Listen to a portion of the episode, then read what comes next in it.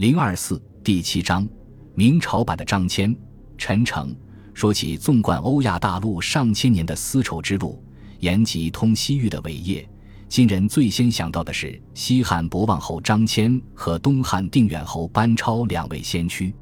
在中华民族的地理大发现时期，二人前后相继，远行数万里，历尽雨雪风霜，任千难万险，刀兵相向，却不屈不挠，不辱使命。中通好西方列国，宣中华国威于域外，开绵延千年的丝绸之路。其英雄功业历经千载，至今令人心向往之。而永乐皇帝朱棣在位的二十二年，也堪称中华民族又一次地理大发现时期。这一时期与大明通好，甚至纳贡称臣的国家多达八十余个，远达中非地区。彼时七下西洋。开拓万里海疆的三宝太监郑和早已名垂千古，而另一个与之有关的杰出外交家无视西域、重开万里丝绸之路的陈诚，相形之下，历代史家琢磨并不多。事实上，这位被三宝太监的光辉所埋没的大明使节，以其坚韧的决心、无畏的斗志，先后五次西出阳关，远赴西域，与郑和一海一路，共开万国来朝的盛景。陈诚，字子鲁，号竹山，江西吉水人。元至正二十五年生人。吉水当地人物志记载，他自小博闻强志，悉通藏回蒙等诸番语。洪武十八年（公元一三百八十五年），陈家礼聘闲居在家的明初大儒梁寅为其老师，朝夕相处后，梁寅对陈诚之父赞叹道：“如子性机敏犀利，虽难有将相之才。”却可见定远博望之功也。虽有此赞叹，也悉心好学。但四书五经于陈诚终非强项。数年之下，虽经苦学，却终差强人意。洪武二十六年（公元一千三百九十三年），中进士，次年中贡士，殿试中三甲，终于金榜题名。但成绩比起诸多位列一甲、二甲的才子们，可谓是相形见绌。陈承先在翰林院任检讨一职，是个从七品的小官，比同榜的一甲、二甲同年们都要低。虽如此，陈诚却不因官职低微而废言。朝廷的内外政策带有错处，皆大胆上书谏言。洪武二十八年（公元一千三百九十五年），秦王朱爽镇压甘肃临洮叛乱，破土蕃部落万人。捷报传来，群臣皆称贺。唯独陈诚认定此举草率举兵，恐贻怨怒，上表建议朝廷速派使者招抚，引得朱元璋大怒，一度欲将陈诚下狱。幸好兵部侍郎齐泰劝解，力言陈诚通晓边事，干才难得，才让朱元璋肝火平息。一年后，陈诚人生的转折点终于到来，朱元璋升陈诚为兵部驾部员外郎，出使西域撒里为乌尔。今新疆柴达木盆地，从此他开始了跋涉万里的一生。这次出使的起因是洪武二十四年（公元一千三百九十一年），建国于今天新疆的东察葛台汗国的入贡。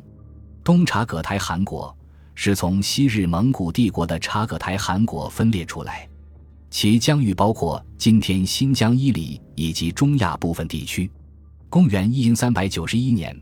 东察葛台汗国可汗黑的而活者迁使入南京朝见朱元璋，从此正式确立了对明朝的藩属关系。然而，东察葛台汗国在奏章里对其西部邻国帖木儿帝国的描述，却引起了朱元璋的重视。说到当时活跃在中亚的帖木儿帝国，中国史籍记录不多，但这个起于西察葛台汗国，在中亚南征北战。被西方史学界赞为成吉思汗后蒙古又一伟大征服者的帝国，此时也建成明朝在西部的又一威胁。早在洪武三年（公元一千三百七十年），朱元璋派赴有德西征，连破甘肃、青海、新疆东部援军的时候，帖木儿也推翻了原西察葛台汗国的统治者。此后南征北战，向西击败奥斯曼土耳其帝国，向南屡次攻略印度。拓地无数，连远在欧洲的西班牙国王也尊其为义父。对于东边的大明王朝，帖木儿态度素来恭顺。洪武二十一年（公元一千三百八十七年），明朝获得捕鱼洱海大捷后，帖木儿即遣使至南京，尊奉大明王朝为上国。但是，根据法国历史学家布里瓦的《帖木儿帝国》一书中的记录，他的终身梦想就是解除对中国的臣服。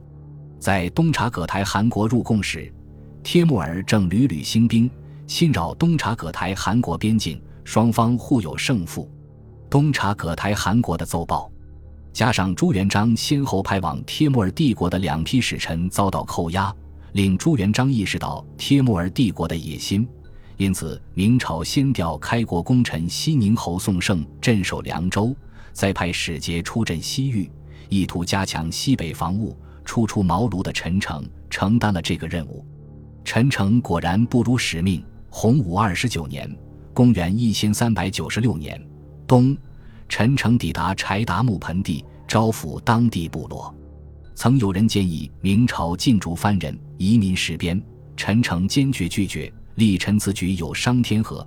此后，陈诚为当地部落首领为官，在柴达木盆地建立安定卫、曲先卫、阿端卫三个军事要地，并请朝廷派遣户部署农务官吏，在当地推广中原先进农业生产技术，发展生产。